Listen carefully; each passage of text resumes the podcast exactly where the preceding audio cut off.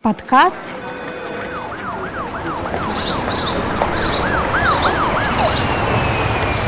«Мир для всех». Всем доброго дня!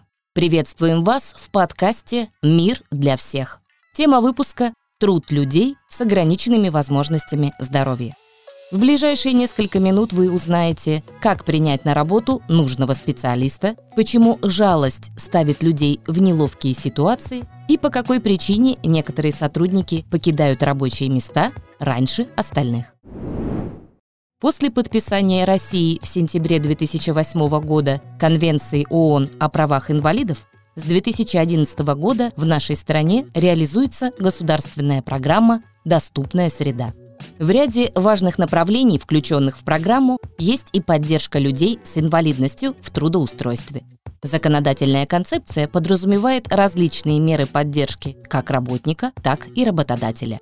В частности, выделение квотированных рабочих мест для граждан с ограниченными возможностями здоровья, содействие в поиске работы на открытом рынке труда, услуги по сопровождению на рабочих местах в процессе и после трудоустройства – за время реализации программы «Доступная среда» произошел рост социальной ответственности. Это изменило наше сознание и привело к возможности сотрудничества с разными людьми. Поэтому многие компании включили инклюзивную трансформацию в стратегию своего развития. Так, удачный опыт трудоустройства граждан с ограниченными возможностями здоровья сегодня демонстрируют такие крупные российские компании, как Сбербанк России, МТС, Яндекс, Почта России, Mail.ru Group и другие.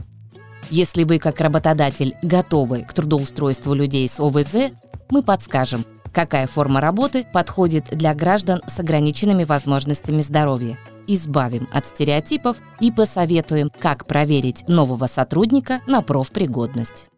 Совет первый. Избавляйтесь от жалости.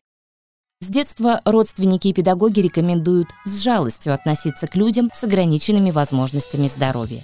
Поэтому нам кажется, что граждане с инвалидностью глубоко несчастливы, так как любой недуг воспринимается как беда. При этом мы не учитываем, что жалость неприятна, тем более, когда тебе об этом постоянно намекают взглядом, жестом, навязчивым предложением помочь, напоминанием о твоих проблемах.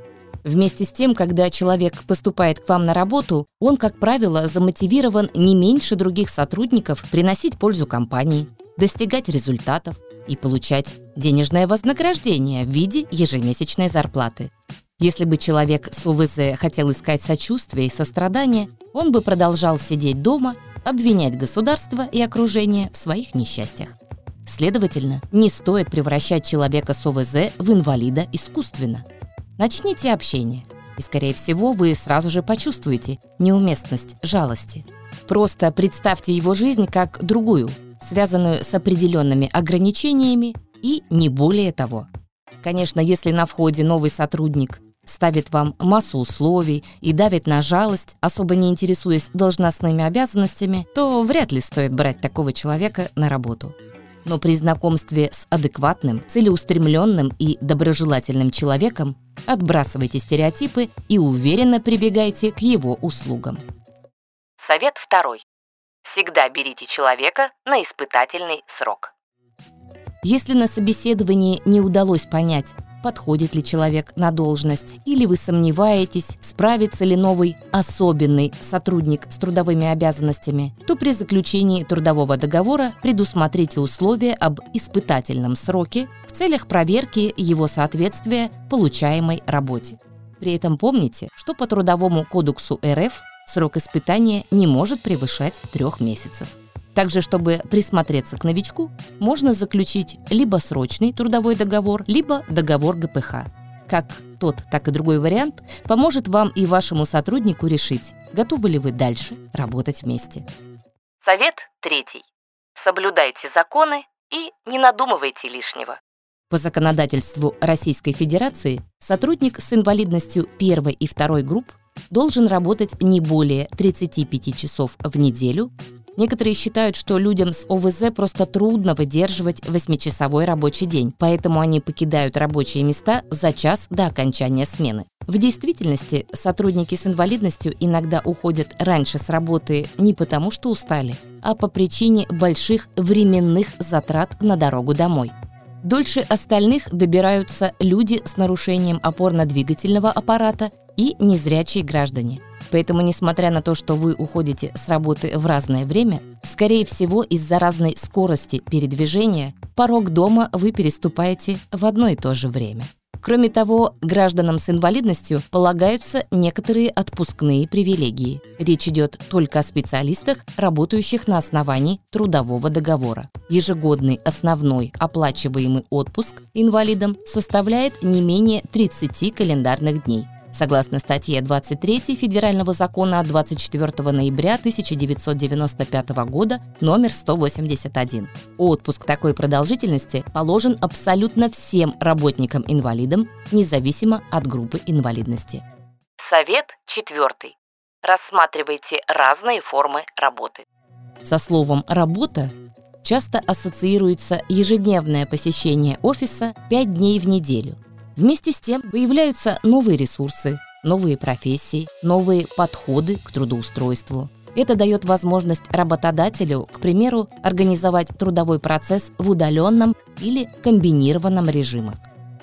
С 2021 года комбинированный режим закрепили в новой редакции части 2 статьи 312.1 Трудового кодекса РФ, и с этого момента он стал абсолютно законным. Достаточно понять, сможет ли сотрудник выполнять должностные обязанности, не находясь в офисе, и согласовать подобные условия с действующим работником в трудовом договоре или дополнительном соглашении. Поэтому если, к примеру, ваш офис плохо приспособлен к нахождению там человека с инвалидностью, но вы заинтересованы в этом сотруднике, то используйте вариант трудового процесса, описанного в предыдущем абзаце. Совет пятый. Не нанимайте на работу гражданина с инвалидностью для галочки.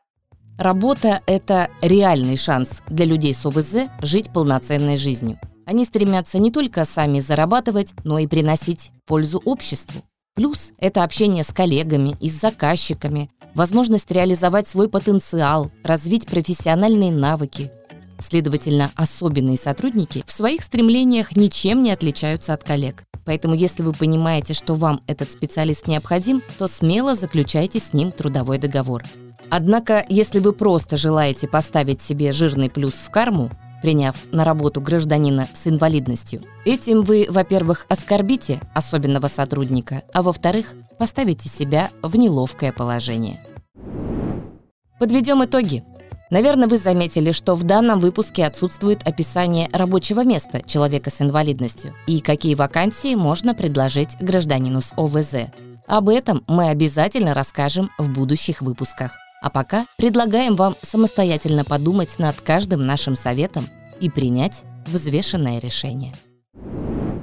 На этом завершаем выпуск. Спасибо, что дослушали до конца. Подкаст подготовили дефектолог Ирина Алиева и инспектор по доступной среде Артур Алиев. Текст читала диктор Ярославна Буслакова.